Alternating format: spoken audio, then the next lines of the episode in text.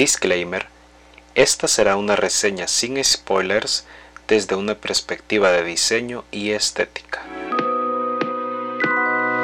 Principalmente hablo sobre diseño gráfico, fotografía y, y me gusta deconstruir la industria creativa.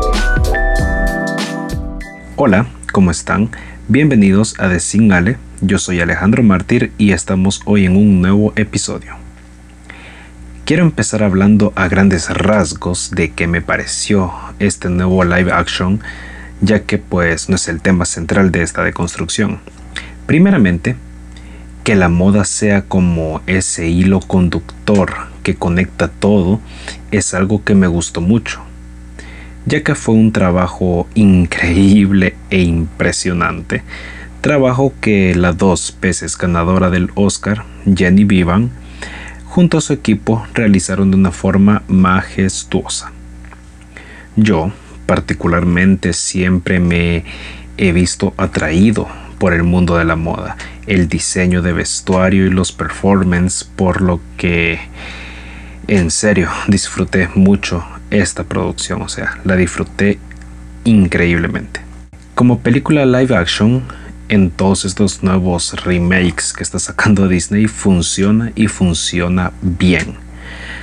Y aunque yo soy lo que podría denominarse como un Disney lover o un Disney fan, he de admitir que algo que no me gustó tanto es el hecho de que en diferentes momentos Disney no permitió que olvidáramos de que pues es una película Disney, así que cuestión de gustos. No voy a entrar, eh, no voy a entrar en esa discusión de internet sobre la romantización de los villanos y los trastornos de los mismos, así que next. Estéticamente, la película se basa en la corriente del punk surgida a mediados de los 70 en Londres, años en los que se ubica temporal y geográficamente la película. Ya hablaré de eso. Así que, Luego de dar mis impresiones generales ahorita, entraré en materia hablando del diseño gráfico de la película. Para poder hablar del diseño gráfico en esta película hay que hablar primero de la estética general, la cual se basa en, como ya mencioné, la corriente punk surgida a mediados de los 70, una estética rebelde, fuerte, enérgica, desordenada y extravagante y esto es importante saberlo, porque a nivel de diseño, la película tiene una serie de matices evidentes de esta estética punk que tuvieron muchos artistas de la época como Nina Hagen o Debbie Harry. Avril Lavigne en sus inicios podría ser un buen ejemplo también si queremos algo más de nuestra generación.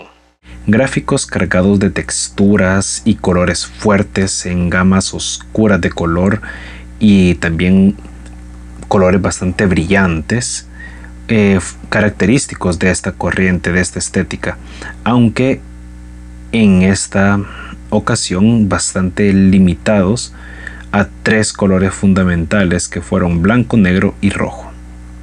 Los motion graphics, si bien fueron bastante limpios y minimalistas en cuestión de elementos y legibilidad, siguen esa estética antes mencionada, balanceando un poco la carga de texturas y colores que hay en toda la película. También está el hecho de que los dálmatas, que además de ser relleno, según la escena y la secuencia fueron dálmatas reales y dálmatas animados por computadora, los cuales tuvieron un nivel de realismo y detalle que es bien difícil saber cuál es real y cuál no. Ahora bien, retomando el tema de la moda, del que empecé hablando, es sin duda, después de las emas, el gran protagonista de esta película.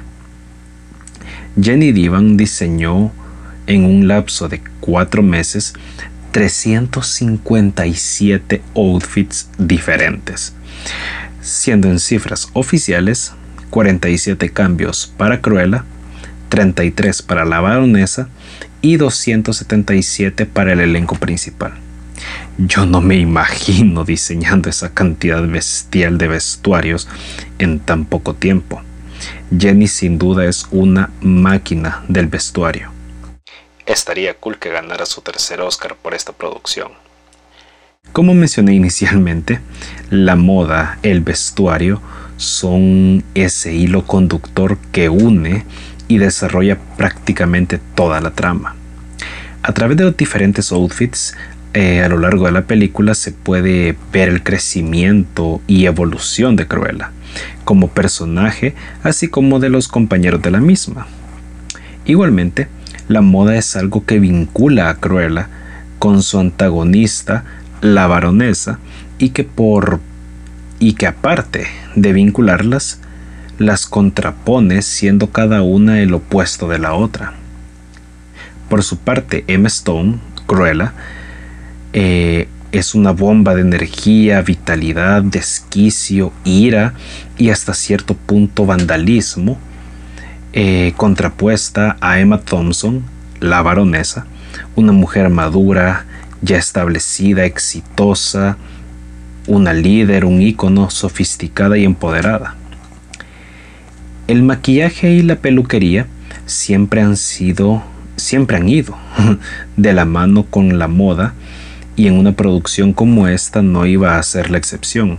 Se contrató a alguien exclusivamente dedicado a esto, siendo la elegida Nadia Stacy, conocida por su trabajo junto a Emma Stone en La Favorita. Una decisión realmente acertada porque Emma tiene unos eh, característicos ojos que son increíblemente expresivos y que fueron muy bien explotados eh, en esta película, sobre todo con el maquillaje en todita la producción. Un dato interesante y en serio que a mí me dejó realmente sorprendido, o sea, me voló la cabeza, es el outfit de la chaqueta estilo militar que usa Cruella. La falda de pétalos fue confeccionada a mano, más de 300 metros de tela y más de 5.000 pétalos. Eso es una barbaridad en serio. O sea, más de 300 metros de tela. Increíble. Por su parte, la antagonista de Cruella, la baronesa, se caracterizó por un estilo más clásico, tomando inspiración de la revista Vogue, ediciones de los 70, obviamente.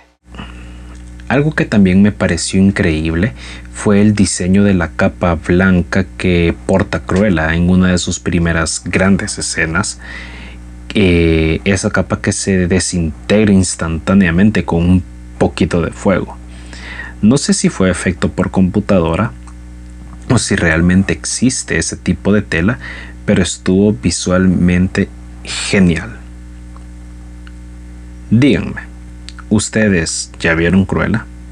Yo esperaré a que esté disponible en Disney Plus en julio para volver a verla, pero sin duda verla en el cine fue una decisión más que acertada. De verdad, increíble. Y bueno, hasta aquí este episodio. Espero les haya gustado hayan aprendido algo y si son amantes de la moda como yo, espero la hayan disfrutado. Nos escuchamos el próximo martes en un nuevo episodio. Chao.